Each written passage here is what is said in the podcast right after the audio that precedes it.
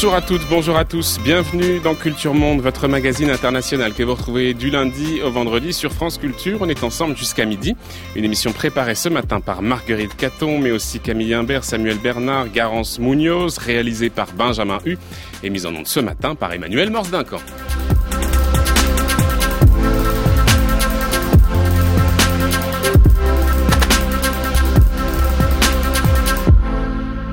Dernière semaine, dernière, euh, dernier temps de notre semaine consacrée aux fractures qui morcellent le monde, en tout cas certaines d'entre elles, après avoir mesuré lundi la capacité des peuples à endurer les inégalités socio-économiques au Maroc comme en Iran, après avoir observé mardi les inégalités qui se creusent à l'échelle du monde et après avoir analysé le fossé numérique qui sépare les usagers, place aujourd'hui à la fracture linguistique patois, dialecte, langue locale, nationale, officielle ou encore coloniale, nous parlons ce matin de la force dominatrice de la langue.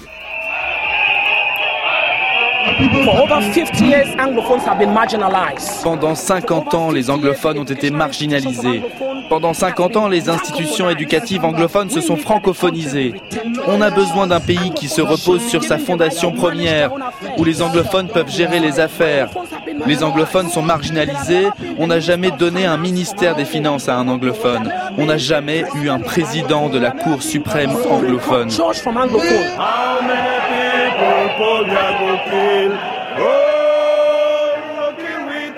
Mes chers compatriotes du nord-ouest et du sud-ouest, des revendications socio-professionnelles ont fait l'objet d'une récupération par des extrémistes cherchant à imposer par la violence leur projet sécessionniste. Les symboles de la République ont été profanés. L'éducation de nos enfants a été prise en otage par des pyromanes criminels. Manifestation d'avocats anglophones au Cameroun il y a quelques mois qui demandaient la reconnaissance de leurs droits et de leurs spécificités culturelles. En réponse, ils ont eu le droit à des violences policières et à un discours dont on entendait un extrait d'un autocrate installé au pouvoir depuis plus de 35 ans qui les a traités d'extrémistes et de criminels. Paul Biya, bien sûr.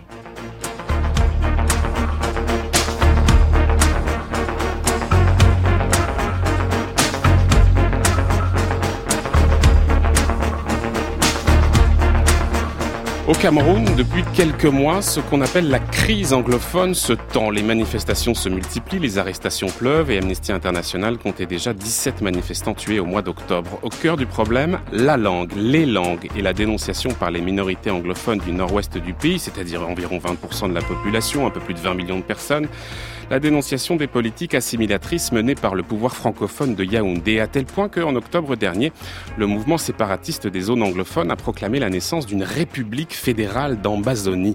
Les derniers développements laissent apparaître une telle radicalisation des positions et des acteurs que l'on peut s'interroger sur les conséquences de cette crise. Pourrait-elle aller jusqu'à l'éclatement du pays Et comment comprendre que des revendications socio-économiques trouvent refuge dans des identités linguistiques? Pour évoquer cette question, nous avons invité ce matin Yves Mintoguet. Bonjour. Bonjour. Merci beaucoup d'être avec nous. Vous êtes chercheur en histoire et en sciences politiques à l'Université Paris 1. Vous finissez en ce moment une thèse sur le mouvement nationaliste camerounais et puis j'indique également que vous êtes un ancien leader du syndicat camerounais d'étudiants, l'ADEC. On va commencer par l'actualité si vous voulez bien, Yves Mintoguet. Il y a quelques jours, c'était la semaine dernière, on a plusieurs cadres se réclamant de l'Ambazonie dont je parlais, c'est-à-dire ce territoire dont les séparatistes camerounais ont proclamé l'indépendance le 1er octobre dernier, ont été arrêtés au Nigeria. Et parmi eux, Julius Ayuk Tabe, président de cette autoproclamée République d'Ambazonie. Commençons par peut-être rappeler qui est cet homme et Dites-nous ce qu'on sait aujourd'hui sur ces arrestations qui n'ont pas encore été confirmées par les autorités camerounaises et, nigérianes. Alors, euh, Sissoukou Ayouk Tabé, dont vous avez parlé, c'est effectivement le, président de, de, l'interim government de euh, du mouvement sécessionniste qui a qui est actuellement qui a le vent en poupe depuis que notamment depuis que les leaders de, de, de les premiers leaders syndicalistes des, des grèves dont vous avez parlé avaient été arrêtés. Le gouvernement avait été je crois élu au milieu ou dans la seconde le second semestre de l'année 2000, 2000 2017 euh, c'est un Camerounais euh, anglophone qui avant cela était un cadre. Il a vécu longuement au Cameroun. Il était cadre, je crois, dans une dans l'entreprise camerounaise d'électricité.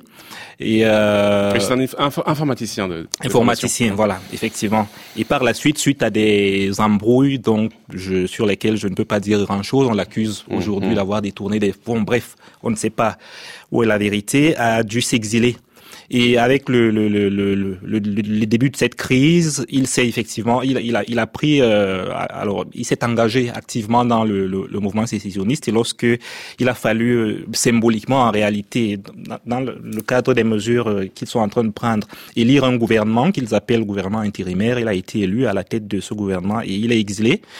Il était exilé au Nigeria où il a été arrêté, euh, je crois, vendredi dernier, avec mm. huit ou neuf autres membres de ce gouvernement. Mais si cette arrestation n'a pas été confirmée par les autorités camerounaises, c'est peut-être parce qu'elles craignent les conséquences de tout ça. Alors pour le moment, les activistes euh, se sont contentés, si je puis dire, de lancer des mouvements de protestation avec des opérations villes mortes dans les régions anglophones. Mais est-ce que ça pourrait aller plus loin? Est-ce que des violences armées sont à craindre?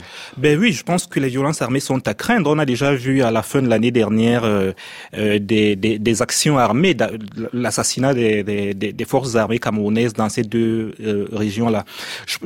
alors, il y a un bruit jusqu'à présent parce que euh, ils ont été arrêtés au Nigeria, semble-t-il, d'après ce que un certain nombre de médias crédibles ont annoncé par les services secrets nigérians. Et, et, par la suite, il y a eu des officiels nigériens qui ont déclaré qu'ils n'avaient pas n'avaient pas été arrêtés. Et puis le gouvernement camerounais n'a encore rien dit. Le ministre de la communication a dit il y a quelques jours que voilà, il n'avait pas d'informations. Du coup, on ne sait plus très bien euh, où est-ce qu'il se trouve mais les, les, les, les autres leaders du mouvement sécessionniste euh, soutiennent qu'ils sont toujours au Nigeria. Ça pourrait se, se corser s'ils ne sont pas libérés, et même s'ils sont libérés, euh, il, y a, il y a des voix, il y a des radicaux déjà au sein de ce mouvement-là qui appellent depuis très longtemps à une véritable, mmh, mmh. une véritable lutte armée. On a vu, et, et, je vais chuter par là, au, au, début de la crise, on a arrêté les syndicalistes qui avaient des revendications euh, pour le, le fédéraliste.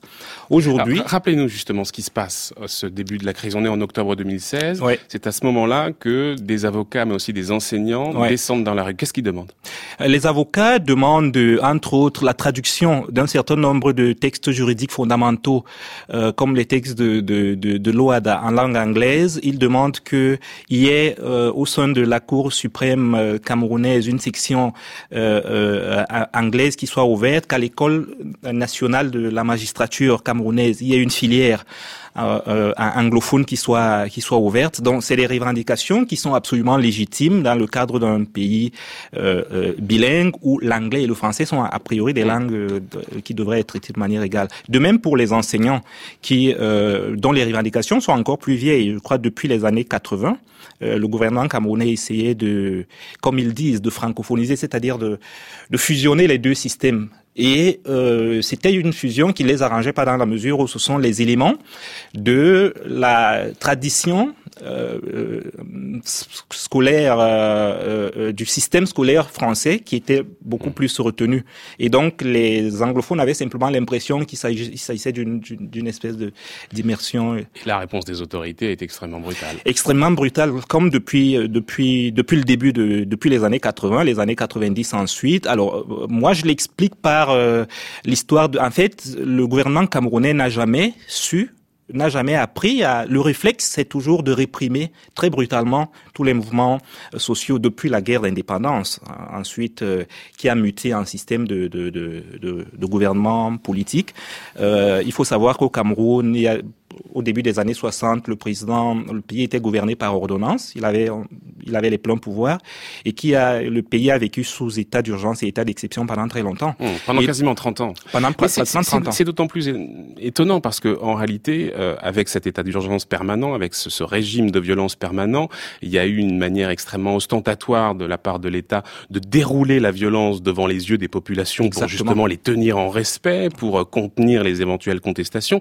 On se demande avec ce, régime-là, comment se fait-il que dans ces régions anglophones en particulier, on ait gardé ce potentiel de contestation? Est-ce que vous diriez que justement, dans cette région anglophone, on reviendra hein, évidemment sur l'histoire du pays, mais est-ce qu'on a conservé un, potentiel de contestation davantage que dans le reste du pays? Davantage, je ne, je, je, ne, je, ne, je, ne, je ne sais pas. Mmh. Mais, mais il y a une spécificité dans cette, dans ces régions-là. D'autres régions du pays se sont soulevées en 2008, dans les années 80, 90 notamment.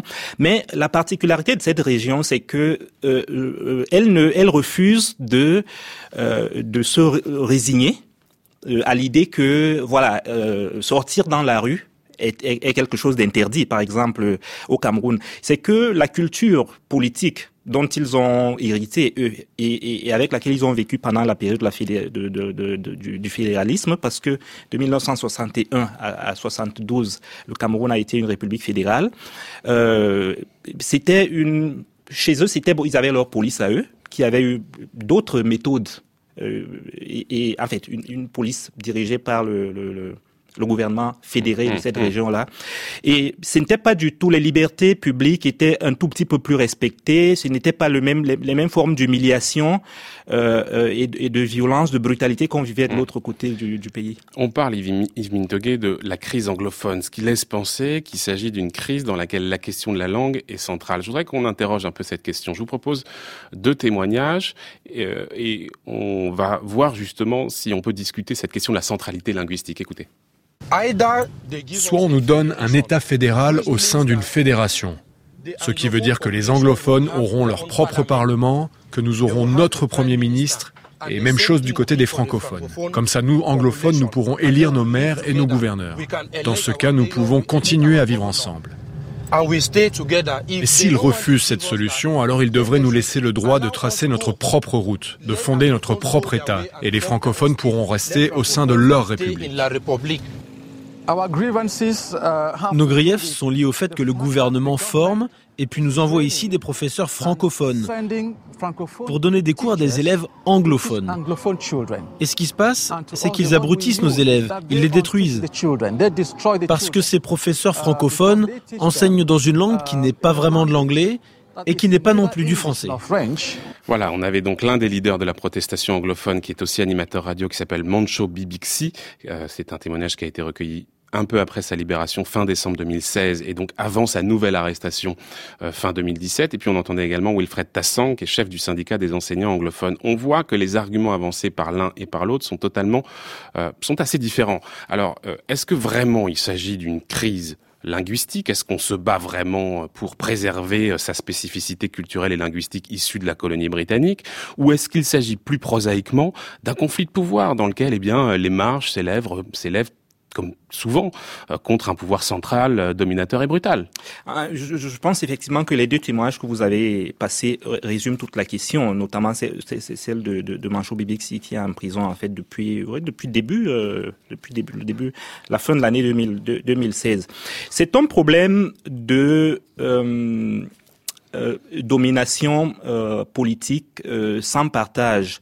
Le, problème de fond, c'est que les n'y a, a, aucune prise en compte de, de, de, de l'avis des populations au niveau local. Le pouvoir n'est pas décentralisé du tout. Toutes les décisions viennent de Yaoundé. Cela fait en sorte que, pour ce qui est notamment là de la spécificité culturelle et d'un certain nombre de d'éléments, y compris de, de, de denrées, de questions qui concernent la vie, la vie, la vie quotidienne que les populations de ces régions-là aimeraient pouvoir gérer par, par, par elles-mêmes, elles ont l'impression que tout est pris en otage par le pouvoir qui évidemment est francophone, ce qu'il est géré par des gens qui pour la plupart ne parlent que francophone, avec des règles qui ne ressemblent pas du tout à celles qui sont les leurs dans cette région-là. Et du coup, euh, ça prend l'allure d'une, pas seulement l'allure, au concret, ça devient une domination culturelle. C'est pas intentionnel au départ, vous voyez. L'intention, c'est pas que la culture fra fra francophone domine mmh, celle-ci, mmh, mmh. mais la, la c'est une conséquence qui est concrète que nous voyons tous, francophones comme anglophones. Est-ce que, au-dessus de la question linguistique, il y a aussi une dimension ethnique qu'il faut venir euh, ajouter au conflit? Alors, dans, cette, dans, dans, ce cas précis, non. Je pense que là, il n'y a pas de, il n'y a, il a, pas de dimension, euh, il n'y a pas de dimension ethnique. Il y a sans doute des, des, petits conflits entre eux, les populations de ces deux régions. Mais le problème ici, c'est vraiment que on a un système qui est euh, bilingue a priori, avec égalité de, de deux systèmes. Or, euh, il y a un système, le pays est véritablement francophone. Euh, il n'y a pas une seule institution, qu'elle soit politique, qu'elle soit sociale comme l'éducation ou la justice, où vous verrez au Cameroun que c'est le, les, formes, les normes qui ont été adoptées ou les, institutions sont héritées ou s'inspirent de la tradition britannique. Tout mm. s'inspire de la tradition euh, euh française, francophone. Yves Mintoguet, comment l'opinion euh, camerounaise et en particulier les Camerounais francophones ont réagi face à la répression policière à l'égard des, manifestants anglophones? Est-ce qu'on a critiqué cette brutalité du pouvoir ou est-ce que finalement on reste assez euh, discret? Alors, il y, a, évidemment des voix qui ont qui se sont levées contre cette euh, euh contre cette toute cette brutalité, mais ce ne sont pas les plus entendues les plus entendus, il y a beaucoup plus de, de, de, de, de brouhaha de la part de ceux qui estiment que euh, c'est tout à fait, la répression est tout à fait légitime parce que la sécession n'est pas à l'ordre du jour. En fait, on finit par prendre la conséquence pour la cause. Euh, finalement, par faire comme si euh, des gens se sont levés en parlant de, de, sécession au départ, alors que tout est dans ce que Manchot Bibinsi disait, c'est-à-dire soit on accepte que nous vivions dans des conditions où euh, voilà, nous pouvons décider de qui nous dirige au, au, au, niveau local au moins, soit alors si ce n'est pas possible, nous n'accepterons pas de vivre euh, sous cet autoritarisme euh, éternellement quoi. Et c'est ça le fond du, hmm. je pense que c'est ça le fond du problème. Mais pourquoi Yves Mintogué, tous les Camerounais devraient se sentir concernés par euh, le sort réservé aux anglophones? En quoi est-ce que ça concerne l'ensemble du pays? En quoi ce combat peut s'inscrire finalement dans un combat plus large euh, du peuple camerounais pour la liberté, pour la démocratie qu'il mène au fond depuis l'indépendance, qui même même depuis évidemment la période coloniale. Euh, surtout parce que, euh, comme je le disais tout à l'heure, le problème est si, le Cameroun était bien géré, s'il y avait une certaine euh, liberté d'expression euh, au niveau socio-économique, euh, notamment si les, le, pays était bien géré, je pense que même si la crise anglophone s'était exprimée, ce serait, ça aurait été avec beaucoup moins de, de, de violence en réalité. Ce qui, ce qui, la, la cause ici, c'est véritablement la malgouvernance du pays et euh, cette forme de d'autoritarisme qui fait que personne ne veut personne n'arrive à, s'exprimer au sein du pays. Le problème est national parce que si les Camerounais, notamment francophones de l'autre côté, ne comprennent pas que euh, la crise anglophone pose, certes, d'une manière avec des termes, qui, euh, invoquant notamment l'identité anglophone, un problème qui est un problème national qui concerne la, la, gestion du vivre ensemble de, de, de, de tous les Camerounais. Comme l'autre le disait tout à l'heure, ces gens sont déterminés quant à eux, soit à pouvoir vraiment euh, prendre leur destin en main, sinon à arriver. Donc c'est une situation qui peut mener à la à la déstabilisation et au démembrement. Sauf qu'on a l'impression, Edmund Togué, que en réalité cette crise anglophone, elle profite d'une certaine manière à Paul Biya parce qu'il y a beaucoup de Camerounais qui euh, euh, rejettent euh, cette, euh, ces, ces, contestations euh, venues de la zone anglophone, qui par peut-être un sentiment nationaliste, patriotique, rejettent ces velléités sécessionnistes, qui finalement et, et finalement tout cela a tendance à renforcer Paul Biya.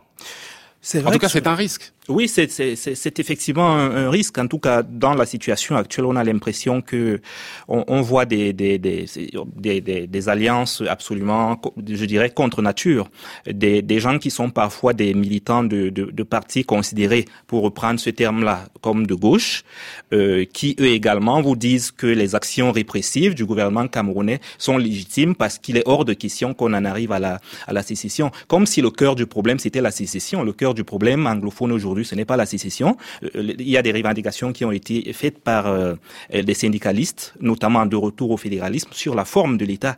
Et, derrière la forme de l'État, en fait, qu'est-ce qui est visé? C'est euh, la gestion des affaires du pays et comment est la répartition des richesses du pays? C'est ça le fond du problème en mmh, réalité. Mmh. C'est-à-dire que si on résout ces problèmes-là, les anglophones parlent de forme de l'État parce qu'ils ont l'impression que, ils comprennent que à partir du moment où le pouvoir serait décentralisé, où tout ne partirait du palais présidentiel à, Yaoundé euh, et, où ils auraient une certaine prise, une, emprise sur sur les gouvernants locaux, et eh ben les conditions de vie pourraient s'améliorer. Oui, sauf que ce qu'on voit, ça c'est peut-être le problème de fond, mais en surface on voit d'autres choses. On voit une dénonciation de la part de beaucoup de Camerounais de ces mouvements euh, anglophones, euh, de ce sentiment patriotique et nationaliste. On voit émerger des discours haineux à l'égard de ces contestataires anglophones qui sont extrêmement inquiétants. On les traite de chiens, on les traite de cafards. Alors le cafard, évidemment, c'est un terme qui a un écho terrible parce que c'est ce qu'on avait beaucoup entendu euh, lors du génocide rwandais. Est-ce que vous pensez qu'il y a un risque de généralisation de la violence à l'égard de ces anglophones camerounais? Je pense que le, risque est peut-être, pour jusqu'à présent, de généralisation, le risque est, faible, mais euh, je pense que ça va dépendre pour une bonne part de l'attitude prochaine de la majorité francophone à l'égard de ces populations-là. Euh, je pense que le, les régions les gens, ils ne le disent, ils ne le disent pas tout, ils ne l'expriment pas, ils ne verbalisent pas tout le temps, mais en fait, il y a une grande attente de, solidarité de la part des, francophones. Et en discutant avec plein de, d'amis ou, parfois de, personnalités de la société civile camerounaise qui vous disent parfois même en public, qui publiquement euh, euh, prennent position pour la sécession, mais qui vous disent parfois lorsque hmm. vous causez au fond que le problème c'est pas personne ne veut au fond la, sécession, ou alors que ceux qui veulent la sécession sont vraiment minoritaires. C'est un discours de radicalisation parce qu'à un moment donné et de dépit, parce qu'on n'a plus d'autres, on n'a plus d'autres options. Ouais, c'est comme souvent dans les crises comme celle-ci, euh, finalement les positions les plus radicales sont mises en avant. Et c'est le cas aujourd'hui. et aujourd'hui, les, les, deux bords radicaux s'alimentent l'un l'autre. Mmh. Yves Mintoguet, pour bien comprendre en réalité les choses, comprendre ce contexte, il faut revenir en arrière, revenir sur l'histoire du pays, comprendre qu'est-ce qui, euh, dans les institutions, dans la, dans la Constitution aussi, a permis euh, l'émergence de cette crise-là. Alors, il faut rappeler qu'au début du XXe siècle, le Cameroun était une colonie allemande de 1884 à 1916, et puis on a la Première Guerre mondiale, les Français et les Britanniques s'emparent du territoire, et puis à la sortie de la guerre, euh, on place le territoire sous tutelle de la SDN, la Société des Nations, et la France et la Grande-Bretagne gèrent l'administration, la partie ouest donc pour les Britanniques et puis le reste pour euh, la France. Vient ensuite le temps des indépendances. Le Cameroun l'obtient, c'est le 1er octobre 1960. Camerounais, Camerounaises, le Cameroun est libre et indépendant. L'indépendance, comme la liberté, est un bien qui se conquiert et se reconquiert chaque jour. Et personne n'est de trop pour la défendre, la fortifier, la préserver de toutes ses forces et de toute son âme. Au Cameroun, berceau de nos ancêtres, autrefois tu vécu dans J'ai dit 1er octobre, c'est 1er janvier 1960, effectivement, extrait donc du discours d'Amadou Aïdjo, le premier président du Cameroun. Qu'est-ce qu'il se passe à ce moment-là, Yves Mintoguet Comment les deux parties françaises et britanniques s'entendent pour penser euh, le cadre d'administration euh, commun? Et en particulier, quelle place on prévoit pour la langue française et la langue anglaise, puisque c'est notre sujet aujourd'hui, cette question de la fracture linguistique. Oui. Alors là, le 1er janvier, au moment où ce discours est, prononcé, où le, Cameroun sous administration euh, française accède à l'indépendance. La partie euh, euh, qu'on appelait à l'époque le Southern Cameroon est encore gouvernée comme une, une région à l'intérieur du, du Nigeria. Euh, L'indépendance survient le 1er octobre, cette fois, effectivement, en 1961, et elle, elle, a, elle a lieu l'indépendance et la réunification avec le Cameroun sont, sont, sont, se font concomitamment. Euh, avant cela, il y avait eu notamment un référendum organisé par les Nations Unies suite auquel les populations de cette région-là, je crois que c'est important de le rappeler, ont voté pour accepter de rejoindre le Cameroun. Il y avait deux questions. Est-ce que vous voulez accéder à l'indépendance au sein de la fédération nigériane ou en rejoignant le, le, mm. le, Cameroun. Elles ont voté très massivement pour le retour à l'intérieur du Cameroun. Donc, mm. ça veut dire qu'il y a une vraie volonté de ces populations-là au départ de, de, de, vivre avec, de revenir dans le...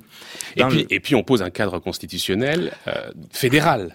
On pose qui un garantit un certain nombre de droits et de libertés. On pose un cadre constitutionnel fédéral qui, est, en réalité, qui est en réalité très ambigu. Euh, euh, il garantit un, un certain nombre, un État deux États fédérés, oriental et, occidental, occidental étant l'État l'État anglophone. Mais il se trouve en réalité que lorsqu'on lit la Constitution, on se rend compte que toutes les prérogatives qui sont et les pouvoirs qui sont qui sont euh, euh, dévolus à l'État fédéré du Cameroun occidental notamment le sont provisoirement.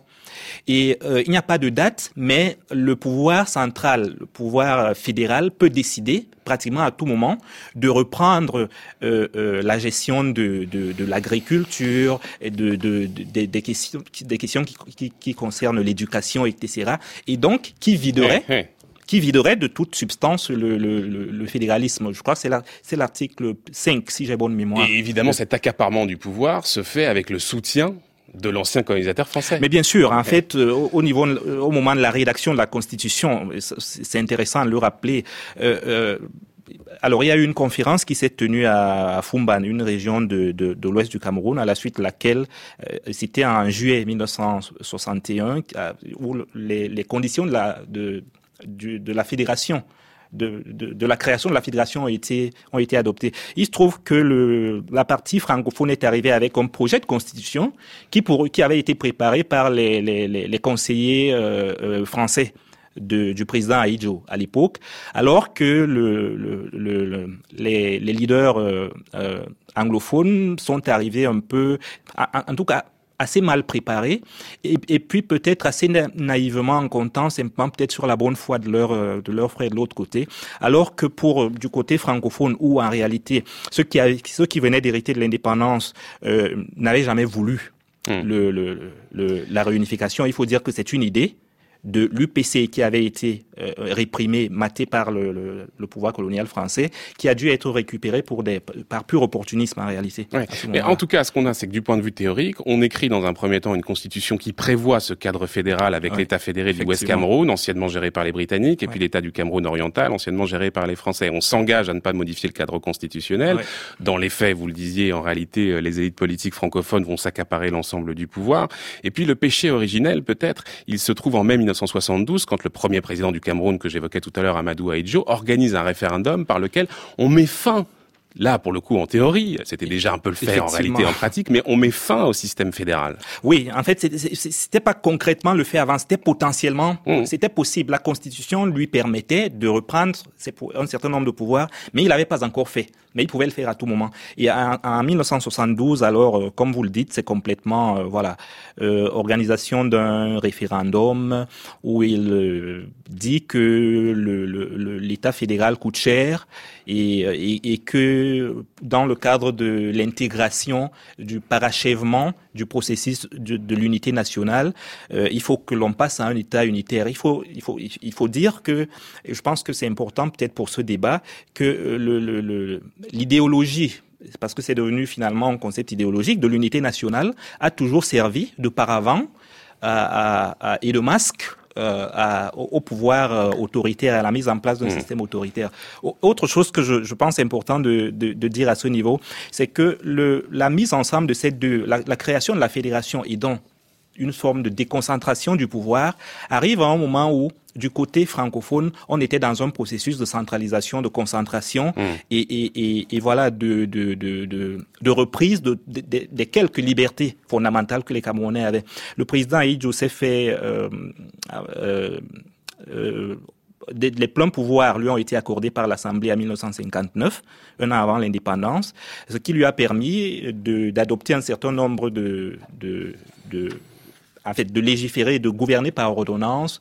Et d'adopter un certain nombre de mesures extrêmement brutales et, et, et, et de répression qui ont géré le pays et qui, mmh. pour certaines d'ailleurs, continuent de gérer le pays jusqu'aujourd'hui. Et puis au début des années 80, Amadou Aïdjo se retire, un peu à la surprise générale. On est en ouais. 1982. Il est remplacé par son Premier ministre Paul Biya, qui est donc toujours en place aujourd'hui. Et Paul Biya, lui, va achever ce processus de francisation euh, du Cameroun. Revenons à la période contemporaine, et puis on va dans un instant accueillir une nouvelle invitée et partir du côté de la RDC. Mais dans ses vœux de fin d'année, le président Paul Biya, on entendait tout à l'heure un extrait, a, a expliqué, alors qu'il avait demandé à tous ceux euh, qui ont pris les armes qu'ils soient combattus sans relâche, expliquant qu'ils répondraient de leurs crimes devant la justice.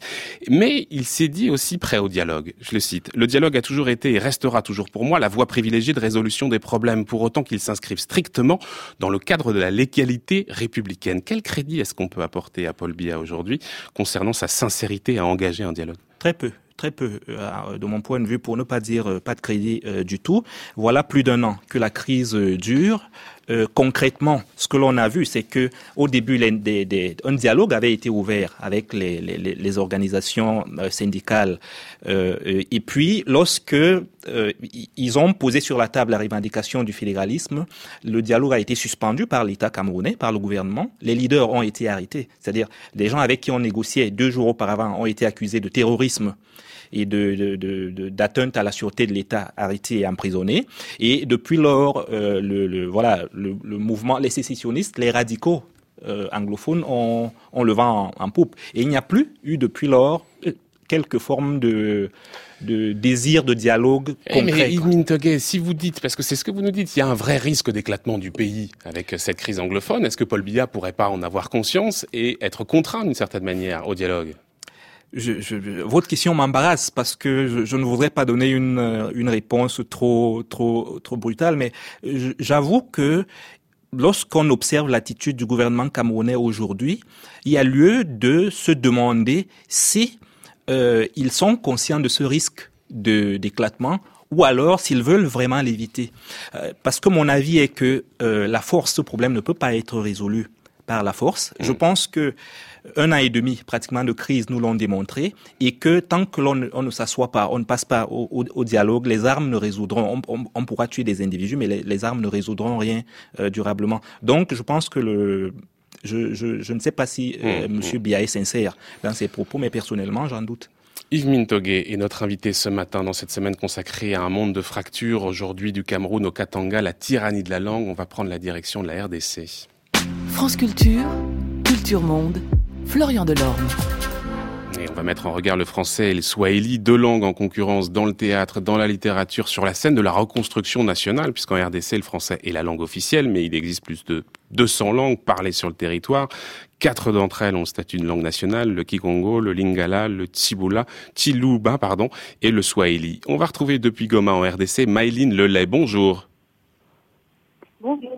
Bonjour, merci beaucoup d'être avec nous ce matin en direct depuis Goma. Vous êtes une spécialiste de littérature, chargée de recherche au CNRS. La RDC occupe évidemment, de par son histoire, une place privilégiée dans l'espace francophone africain. C'est une ancienne colonie belge. Mais en réalité, vous dites que la maîtrise du français ne concerne que les populations alphabétisées et que par ailleurs le français est très rarement la langue première, la langue maternelle. Le swahili par exemple dont je parlais est beaucoup plus parlé que le français, notamment dans les parties sud et est du pays. C'est quelque chose qu'on commence à voir visiblement aussi dans le domaine de la, littérature. Vous dites par exemple que du côté de Lubumbashi, au sud, le français a longtemps été écrasant dans la production littéraire et ces dernières années, on voit de plus en plus de littérature écrite en swahili. Alors quelle est l'ampleur réelle de ce phénomène et qu'est-ce qu'il vous semble révéler de la recomposition du paysage linguistique congolais, Maëline Lelay? Alors, il est vrai que euh, la RDC euh, se caractérise par une situation de, de, de, diglossie, hein, donc d'une répartition fonctionnelle des langues. Euh, effectivement, le français est la langue de l'école. Elle reste majoritairement la langue de production littéraire.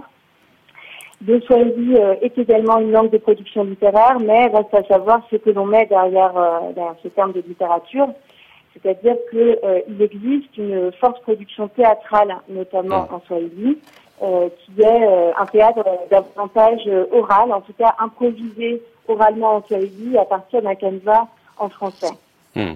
Donc ça, c'est plutôt la, situation de, de, de, ce qui existe en termes en termes d'écrit, en termes de production littéraire euh, écrite en, en français en swahili. Euh, pour ce qui concerne le Swahili, les, les, écrits euh, visibles, en tout cas, euh, restent assez, restent assez minoritaires. Mmh. Oui, parce que vous êtes beaucoup intéressé à ce théâtre dit de sensibilisation, autrement appelé théâtre pour le développement, qui est en plein essor en Afrique et notamment en RDC, dont l'objectif est, est d'informer des publics ciblés sur des sujets spécifiques. C'est un outil qui est très utilisé par les ONG, où on fixe des objectifs avec les États, les institutions internationales. Et en, en RDC, effectivement, il y a ce théâtre de sensibilisation. Il y en a un en français et un en swahili. Et visiblement, ils sont assez différents. Alors justement, est-ce que vous pouvez essayer de nous faire sentir un peu ces différences dans la forme, évidemment, mais aussi peut-être dans le contenu, parce que peut-être qu'on a derrière ça euh, deux visions différentes d'un projet national et d'un certain rapport à l'État, Maïdine Lelay. Oui, alors les, les, les artistes swahiliphones et les artistes francophones se disent en fait pareillement aiguillés par la volonté de mettre leur art au service du changement social, hein, qu'ils appellent de leur vœu, et qu'ils entendent générer euh, par leur art, donc c'est-à-dire par le, ce processus de création artistique et de, de réception. En fait, c'est vraiment ce qui les réunit. Il y a une foi, euh, peut-être pourrait-on dire plutôt un, vouloir croire, unanimement partagé dans la dimension euh, performative de l'art et particulièrement du théâtre. Ensuite, euh, les moyens déployés sont, sont, tout à fait différents puisque ces deux théâtres ne s'adressent pas au même public, ils ne se déploient pas dans les mêmes espaces. Le théâtre en français euh, va davantage se, se, jouer, se représenter dans des espaces clos, donc que ce soit des scènes des instituts culturels, notamment de l'Institut français, mais également des instituts, des centres culturels locaux, éventuellement des, des centres tels que des paroisses, et donc vont attirer un public en effet davantage euh, lettré, alphabétisé, tandis que le théâtre en Swahili, lui, va se, se, jouer davantage dans l'espace public mmh. euh, et dans Mais au-delà des espaces, peut-être peut-être encore une question, Maëline Lelay. La, la, la ligne n'est pas très bonne. Hein. Les, les, auditeurs comprendront que vous êtes euh, à, à, Goma et on va essayer quand même de poursuivre un tout petit peu cette conversation parce que je voudrais essayer que vous nous, je voudrais que vous nous fassiez peut-être sentir, Maëline Lelay, la différence entre ce théâtre euh, français et ce théâtre Swahili, en particulier euh, s'agissant de l'ambition de reconstruire ou de construire un discours national Parce que les deux s'opposent là précisément. Oui, alors disons les deux s'opposent par rapport à la vision de, la langue qui finalement euh, reproduit euh, ou plutôt reflète cette extension du fonctionnement linguistique, c'est-à-dire que euh, il y a en effet une mise en concurrence de ces deux types d'auteurs. Les auteurs swahiliphones ont recours à un argument imparable pour prouver en fait que leur théâtre serait plus à même de d'être de, cet art au service du changement social. Mmh. Ils arguent que la majorité de la population euh, parle swahili et donc est plus à même que cette minorité francophone euh, de comprendre en fait leur, leur, leur message et ce qu'ils ont à faire passer. Mmh. Oui, on voit, on, on voit que les dramaturges. Allez-y, je vous en prie alors que les dramaturges français, eux, vont souligner l'importance d'une expression française correcte et rigoureusement normée comme un premier pas vers la régulation mmh. de ce chaos euh, que tous dépeignent et déplorent. Mmh. Et c'est d'abord pour les auteurs francophones leur Alors la ligne est en train de se détériorer, on ne vous entend quasiment plus, euh, Lelay, mais on a compris euh, l'ensemble le, de votre propos. Yves Mintoguet, alors vous n'êtes pas un spécialiste de la RDC, mais si on fait un jeu de miroir avec le Cameroun, est-ce qu'on voit aussi dans le euh, domaine de la création artistique, que ce soit dans la littérature, la musique, le théâtre, est-ce qu'on voit aussi un système de domination linguistique au Cameroun par lequel la création francophone dominerait la création anglophone? Oui, oui, effectivement, il y a, il y a, il y a une vraie domination de la, de, de la, de la, de la création francophone. Alors, on va peut-être dire que c'est individuel. Moi, je m'intéresse assez à la littérature euh, camerounaise, par exemple, -hmm. mais je connais très peu euh, d'écrivains, de, de, de, romanciers euh, anglophones camerounais. Je doute que ce soit parce qu'il n'en existe pas, mais parce que sur le marché, euh, c'est organisé de manière euh, à, à, ce que ce sont les, les, les, les écrivains, la majorité des, des, des petites maisons d'édition locales publiées quasi exclusivement en français. Il y a une maison d'édition très célèbre, je crois, à Bamenda, mais qui diffuse elle aussi assez mal dans la région mmh. francophone du pays. Il y a à divers égards une domination de ce point de vue-là. Et il faut dire au Cameroun qu'il y a d'autres langues véhiculaires qui, elles, euh, certaines anciennes, d'autres qui sont qui sont des espèces de créoles, notamment le pidgin et le cam franglais qui ont qui ont émergé, mais qui sur la scène littéraire, disons officielle, n'ont pas encore un statut, euh, voilà, ne sont pas encore vraiment véritablement bah, reconnus. Reconnu, oui, bien ouais. sûr. Hmm. Merci beaucoup en tout cas à Maïline Lelec qui était avec nous en direct depuis Goma en RDC. Je rappelle que vous êtes spécialiste de littérature et chargé de recherche au CNRS et j'indiquerai pour nos auditeurs que vous aviez publié il y a quelque temps maintenant la parole construit le pays, théâtre, langue et didactisme pardon, au Katanga. C'était aux éditions Honoré Champion. Un grand merci d'avoir été avec nous en direct. On va retrouver un nouvel invité, c'est Ozouf Senamin Amedeniato. On va parler avec lui notamment du Togo. C'est tellement évident que de dire que quelqu'un, on apprend mieux dans sa langue. Vous avez un enseignant qui enseigne dans une langue que les enfants comprennent, je pense que les enfants vont très très vite apprendre ce que c'est l'alphabet, les lettres, les consonnes et apprendre à lire et à écrire. Donc c'est à partir de l'apprentissage de la lecture-écriture dans la langue première qu'on essaie de construire les apprentissages en français. Étant donné que les lettres, l'alphabet, les caractères sont pratiquement les mêmes, le A que l'enfant a appris en cabillet est le même A qu'il va se retrouver en français, il va très vite apprendre en français. Euh, il aura moins de temps à utiliser pour apprendre ces lettres de l'alphabet ou d'autres choses en français que si euh, d'entrée de jeu il commence en français. Oui, puisqu'au Togo, l'éducation se fait en deux langues, en français et puis en langue locale dès le primaire. Euh, et on a entendu donc Amidou Seydou Anafiou, le coordinateur et initiateur d'Élan Afrique, qui est une association pilotée par l'Institut de la francophonie pour l'éducation et la formation. On va retrouver donc notre nouvel invité, Ozouf Senamin Amedeniato, depuis le Canada, qui est sociolinguiste, qui est professeur associé à l'Université de Calgary au Canada. Vous avez écrit un article, Ozouf Senamin Amedeniato, intitulé Les langues africaines, clés du développement des États subsahariens. Et vous entamez euh, votre article en expliquant que tout universitaire s'est euh, fait demander un jour pourquoi le continent africain était à la traîne économiquement, politiquement et culturellement. Et votre réponse à vous est assez surprenante puisque vous dites que c'est à cause de la langue, alors même que dans beaucoup de ces pays, l'anglais ou le français, ils sont les langues officielles et que ça n'a pas empêché, par exemple, la France et la Grande-Bretagne de se développer. Et c'est précisément votre propos. Langue officielle ne veut pas dire une langue bien maîtrisée par tous. Au contraire, et ces lacunes sont un vecteur par lequel s'exerce une forme de discrimination et d'exclusion. Alors en quoi justement ces langues officielles peuvent-elles devenir des outils de discrimination, Zouf Senamin Amedeniato euh, un mécanisme tout simple, c'est que effectivement ces langues sont des langues officielles. Mais euh, cela ne veut pas dire, comme vous disiez tout à l'heure, que la plupart des gens le parlent ou le maîtrisent. Donc il y a le statut d'officialité d'un côté, et puis de l'autre, moi je regarde plutôt la réalité du terrain. Et euh, dans la réalité du terrain, il se trouve que, bon, euh, sur le plan continental, on estime qu'à peu près 30% des Africains parlent et maîtrisent euh, la langue française, ce qui est un chiffre euh, pas très élevé déjà pour commencer. Mais si on regarde certains pays en particulier, comme euh, là je vais citer deux exemples, le Mali ou le Niger, dans la réalité c'est à peu près 6,6% des gens qui le parlent. Et au Niger, c'est 4,1%. Donc ça, c'est le premier constat. Le deuxième constat, c'est que euh, à l'intérieur de ces 6,6%, il faut quand même se rendre compte que ça représente une estimation assez optimiste, dans la mesure où ça prend en compte les gens qui le maîtrisent comme vous et moi, qui peuvent euh, le parler, le pratiquer n'importe quand, à n'importe quel moment, avec n'importe qui mais ça comprend aussi des gens qui ne le parlent pas aussi bien et qui peuvent, comme on dit, se débrouiller dans la langue. Et alors, pour ces personnes-là qui peuvent, comme vous le dites, seulement se débrouiller, en quoi est-ce que cette défaillance de la maîtrise de la langue produit des exclusions? Il y a beaucoup de domaines dans lesquels on voit justement s'illustrer ces exclusions. Vous prenez par exemple la, question du, du, champ politique et vous dites il y a beaucoup de personnes qui se rendent dans des meetings politiques et qui en réalité ne comprennent absolument pas ce qui s'y dit ou pas suffisamment bien.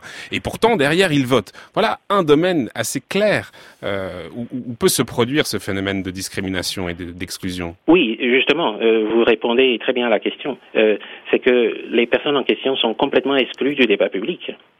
Les personnes votent certes, mais les personnes ne savent pas ce qu'elles votent, ne savent pas ce qui se passe, ne connaissent pas les enjeux. J'ai vu expliquer à des gens que, bon, voter, c'est lorsqu'on met le bulletin de telle couleur dans l'urne. Hmm. Donc, par rapport aux gens dont je disais tout à l'heure qui se débrouillent plus ou moins, il y a que la vaste majorité des gens, donc si vous prenez dans le cas du Mali que je citais tout à l'heure, 3,3% des gens, estimation optimiste, parlent et maîtrisent le français. Ce qui veut dire que plus de 90% des gens ne savent pas ce qui se passe. Hmm. Donc, ultimement, ce qui se produit, c'est que les 3,3% de gens qui ont accès à, la langue et aux biens symboliques donc finissent par constituer ce groupe de privilégiés. Ce petit groupe a le pouvoir économique conféré par la langue, puisqu'il faut avoir accès au français pour être fonctionnaire, mmh. euh, pour accéder à des postes clés, etc. Donc on est exclu du pouvoir politique, on est exclu du pouvoir économique. Essayons de voir comment on peut répondre à cette problématique. Prenons l'exemple du Togo. Vous êtes vous-même d'origine togolaise. La langue officielle au Togo, c'est le français. Mais il y a deux langues nationales que sont l'Ewe et le Kabylie. Il existe par ailleurs une cinquantaine d'autres langues et, de dialectes. Mais est-ce que vous pouvez peut-être nous rappeler très rapidement pourquoi ces deux langues ont été retenues comme langue nationale? Je crois que c'est pas inintéressant de faire ce rappel. Et est-ce qu'il faudrait transformer et comment euh, la politique linguistique du Togo pour justement améliorer cette question du développement, puisqu'elle les deux sont complètement liés. C'est précisément votre propos. Comment est-ce qu'il faudrait transformer la politique linguistique du Togo pour assurer un meilleur développement des populations? Le choix de l'évé comme une des langues nationales est basé sur un critère purement démographique parce que la plupart des gens parlent cette langue. C'est aussi la langue de la capitale, donc euh, beaucoup de gens ont intérêt à la parler. Les gens immigrent, euh, migrent vers la capitale, donc il y a beaucoup de gens qui savent l'évé. Sans compter que l'évé est parlé dans les églises euh, beaucoup et parlé au Ghana. Alors pour ce qui est du cabier, je pense que le cabier a été choisi simplement parce que le président de l'époque était lui-même cabilléphone et que il donc ce qu'ils ont fait c'est qu'une répartition du pays donc du, nord au sud là donc euh, dans les écoles de la moitié sud on enseignait l'évé et puis dans la moitié nord le cabier mais on l'enseigne comme une matière. C'est-à-dire que donc on a deux heures d'évé ou de cabier par semaine à l'école alors, ce qu'il faudrait, donc, pour répondre maintenant à la question, c'est que on passe un peu progressivement à une intégration quand même plus accrue de ces deux langues-là, pour ne prendre que ces deux exemples, pour qu'on en fasse plus de choses, pour que les gens se sentent représentés dans leur pratique linguistique quotidienne. Mais ça veut dire quoi plus de choses? Ça veut dire qu'il faut passer intégralement soit à l'évé, soit au cabillet, soit aux deux en fonction justement des territoires, c'est-à-dire en fonction des locuteurs. Là où il y a davantage de personnes qui parlent évé, eh bien à l'école l'enseigner et l'enseigner seulement et peut-être à la place du français et même chose pour le cabillet, c'est ça qu'il faut faire? On n'est pas dans une logique d'exclusion. Mais c'est vrai qu'il faudrait effectivement d'abord le rendre officiel, parce que quand vous rendez la langue officielle, vous prenez aussi l'engagement en quelque sorte de donner les moyens de l'État à, la promotion et au développement de la langue en question. Et la deuxième chose que ça fait sur le plan symbolique, c'est que ça permet aux gens de comprendre que leur langue en réalité est une langue, dans le fond. Il y a beaucoup de gens qui pensent que l'évé, par exemple, ou le cabinet, ou leur langue, n'est en fait pas une langue. Euh, on dit que c'est un dialecte ou quelque chose comme ça, ou un patois, mais dans leur tête à eux, ce n'est pas une langue dans le sens où vous l'entendez au sens plein du terme. Ozouf Senama Amedeniato, si on dépassait peut-être le cadre national et regardons ce qu'on peut imaginer sur un cadre plus global, plus régional. Il y a une langue qui en Afrique de l'Est en l'occurrence est partagée par de très nombreux locuteurs, c'est le Swahili. Il y a entre 100 et 150 millions de personnes qui le parlent et ce dans plusieurs pays, en Tanzanie, au Kenya, au Rwanda, en République démocratique du Congo, en Ouganda, etc., etc. Euh, est-ce que le Swahili, ça peut être un bon candidat pour penser une nouvelle politique linguistique au niveau régional qui serait plus propice au développement économique et social? Le Swahili, ça peut être effectivement une bonne option au niveau régional, comme vous dites. Hein. Et vous voyez que le Swahili n'a pas acquis ce statut aussi par hasard. C'est-à-dire qu'il est devenu de plus en plus important dès lors que les États l'ont officialisé ici et là et que les gens se sont mis à l'apprendre euh, massivement et à l'enseigner en dehors du pays. Il reste que sur le plan national, on sait depuis euh, une cinquantaine d'années que pour les apprenants des langues, il y a un certain nombre de bénéfices euh, cognitifs à avoir, à accéder à l'éducation dans sa langue, en tout cas euh, au, début. Et donc, ce serait aussi une façon de faire en sorte que l'écolier africain ne soit pas toujours des gens en retard à cause du décalage qui existe, dans le fond, entre la langue qu'il parle chez lui avant d'arriver à l'école et la langue à laquelle donc il est exposé tout d'un coup quand il arrive à l'école. Hmm. Et on, on, comprend bien hein, l'idée qu'il y a euh, derrière votre proposition, c'est-à-dire, en gros, il faut euh, réunir davantage de locuteurs parce que quand on a un poids euh, démographique plus important, eh bien, c'est plus facile d'organiser le développement économique et social d'une région.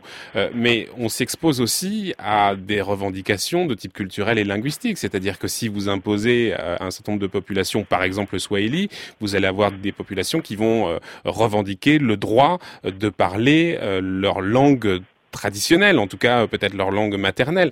C'est pas si facile que ça, et on voit que pour les responsables politiques de ces régions-là, euh, on, a des difficultés au fond à, transformer les, politiques linguistiques. Oui, vous avez tout à fait raison. Euh, ce n'est pas, du tout facile, c'est vrai, mais euh, je pense aussi que d'autre part, on sous-estime peut-être aussi un peu trop le poids des résistances. En fait, il faudrait convaincre les législateurs de nombreux pays de l'importance de la question de la langue pour le développement de leur pays. Et la difficulté se trouve dans le fait que ces personnes qui seraient en mesure de voter et de passer ces lois et ces propositions sont celles qui font partie de cette minorité dont nous parlions et qui n'ont pas nécessairement intérêt à ce que la donne change. Mais est-ce que vous pensez que la responsabilité est seulement du côté des responsables locaux, des responsables africains, ou est-ce que vous pensez qu'il n'y a pas aussi une responsabilité de la part des anciens colons qui peut-être ont intérêt à euh, préserver la situation actuelle? Ah ben ça c'est sûr. Donc c'est pour ça que pour moi la responsabilité est plutôt du mmh. côté des responsables locaux. Il y a très peu de pays où les gens se sont vraiment développés, épanouis euh, entièrement dans la langue d'autrui. Il y a beaucoup de choses que les populations peuvent faire dans toutes sortes de pays. Il y a qu'à un moment donné, les États doivent prendre une responsabilité, ne serait-ce que symboliquement, en disant, écoutez, maintenant, on reconnaît que les idiomes qui sont parlés sur nos territoires sont des langues en tant que telles. Vous n'imaginez pas l'impact que cela peut avoir sur les gens qui parlent ces langues. Ça, c'est le début, parce que pour l'instant, les gens n'ont pas idée qu'il est possible de faire quoi que ce soit avec ces langues-là, parce que pour eux, c'est pas des langues. Hmm, merci beaucoup, euh, Zouf Senamin. Ahmed Deniato, vous étiez avec nous depuis le Canada. Vous êtes sociolinguiste et professeur associé à l'Université de Calgary au Canada, et puis auteur de cet ouvrage paru chez l'Armatan en 2003. Parlez-vous, petit nègre? Point d'interrogation. Réaction peut-être, euh, Yves Mintoguet, à ces propos en guise de conclusion. C'est vrai qu'on voit hein, la bataille linguistique, elle se joue euh, à l'échelle nationale, mais aussi à l'échelle régionale en réalité. Ah ben oui, son propos m'inspire tellement de choses que je pense que nous n'aurons pas le temps de... de, de... Je, je, je voudrais commencer en disant que dans le cas du Cameroun, par exemple, il faut dire qu'à l'époque coloniale, un certain nombre de, mouvements politiques, notamment l'UPC, qui était le, parti indépendantiste, qui a été euh, voilà interdit et réprimé par l'administration coloniale française, euh, promeuvait les langues locales, l'enseignement politique, non seulement l'enseignement de ces langues-là, mais il y avait un certain nombre de, journaux, hmm. la presse, qui étaient édités en langue locale. Euh, il y a tout le lexique politique, de la politique contemporaine et tout a été traduit dans un certain nombre de langues locales. C'est les leaders de ces partis-là qui ont traduit l'hymne national camerounais dans des langues locales. Le paradoxe, c'est que depuis que le Cameroun a accédé à l'indépendance, eh bien, ces, journaux-là ont tous disparu. Les langues nationales ne sont pas enseignées dans les écoles. Euh, ça a changé depuis euh, moins d'une dizaine d'années. Il y a une loi qui a décidé euh, que les langues de cinq langues véhiculaires camerounaises devraient être enseignées à l'école, mais ce n'est toujours pas le cas, je pense, pour, pour l'instant. Je finis, j'ai l'impression qu'il nous reste plus du temps du eh, tout en disant vous que... sentez la musique qui commence à nous pousser vers la sortie. que je, je pense que le problème de fond, c'est que euh, pour le cas notamment du Cameroun, ceux qui ont hérité de l'indépendance sont ceux qui la voulaient le moins et ceux qui étaient le, moins préparés à la gérer. Merci beaucoup, Imin Togué, d'avoir été avec nous. Je rappelle que vous êtes chercheur en histoire et en sciences politiques à l'université Paris 1. Vous finissez en ce moment votre thèse sur le mouvement nationaliste camerounais. Merci infiniment d'avoir été avec nous ce matin. Je vous en prie. langwe yamba je ya bobera bodino langwe yamba je ya bobena bodino langwe yamba je ya bobena bodino langwe yamba voilà, c'est avec euh, Francis Bébé, évidemment, grande voix euh, du Cameroun, qu'on ferme cette euh, page. D'ailleurs, j'embrasse sa fille qui dit qui dit bébé, j'embrasse bien fort. 11h53 minutes, l'heure de retrouver Brice Couturier, le tour du monde des idées. Le tour du monde des idées, Brice Couturier. Bonjour cher Brice. Bonjour Florian. Alors hier, vous vous demandiez comment les médias traditionnels pouvaient reprendre le contrôle de l'agenda, comment ils pouvaient reconquérir la légitimité qui leur est disputée par les réseaux sociaux. Qu'en dit-on du côté de notre consoeur britannique, la BBC, Brice? Eh ben sur son site Futuranova, la Bib, comme on dit, a organisé un vaste débat faisant intervenir de très nombreux spécialistes. Les résultats de cette enquête ont été publiés par Richard Gray sous le titre, je traduis, Mensonges, propagande et fausses infos, un défi pour notre temps d'abord un constat qui vaut pour nous tous. Les hoax les plus délirants trouvent toujours des esprits pour les relayer. Certains peuvent enflammer la toile illico. Ainsi, une rumeur faisant état de la mort du rappeur Jay-Z a ainsi touché 900 000 personnes sur Twitter. Bien sûr, sa maison de disques a aussitôt diffusé un démenti, mais il a été vu par dix fois moins de personnes. Donc pendant plusieurs jours, une large partie de son public a cru décéder le mari de Beyoncé. Comme le dit Paul Resnick, un chercheur de l'Université du Michigan, autrefois nous recevions nos informations, aujourd'hui nous les fabriquons. Autrefois existaient des goulots de sélection que certaines informations franchissaient et d'autres pas, ce n'est plus le cas. Et Calvin Kelly, le cofondateur de Wired, de résumer la situation d'un mot, la vérité n'est plus dictée par des autorités mais par des pairs. Internet, en démultipliant les sources d'information, a d'abord été perçu comme un facteur de pluralisme intellectuel et donc de progrès pour la démocratie. Mais on a vite déchanté. Certains disent des choses que nous n'aimons pas entendre, alors nous les supprimons afin de demeurer dans un délicieux entre-soi, une bulle, selon l'expression qui revient souvent.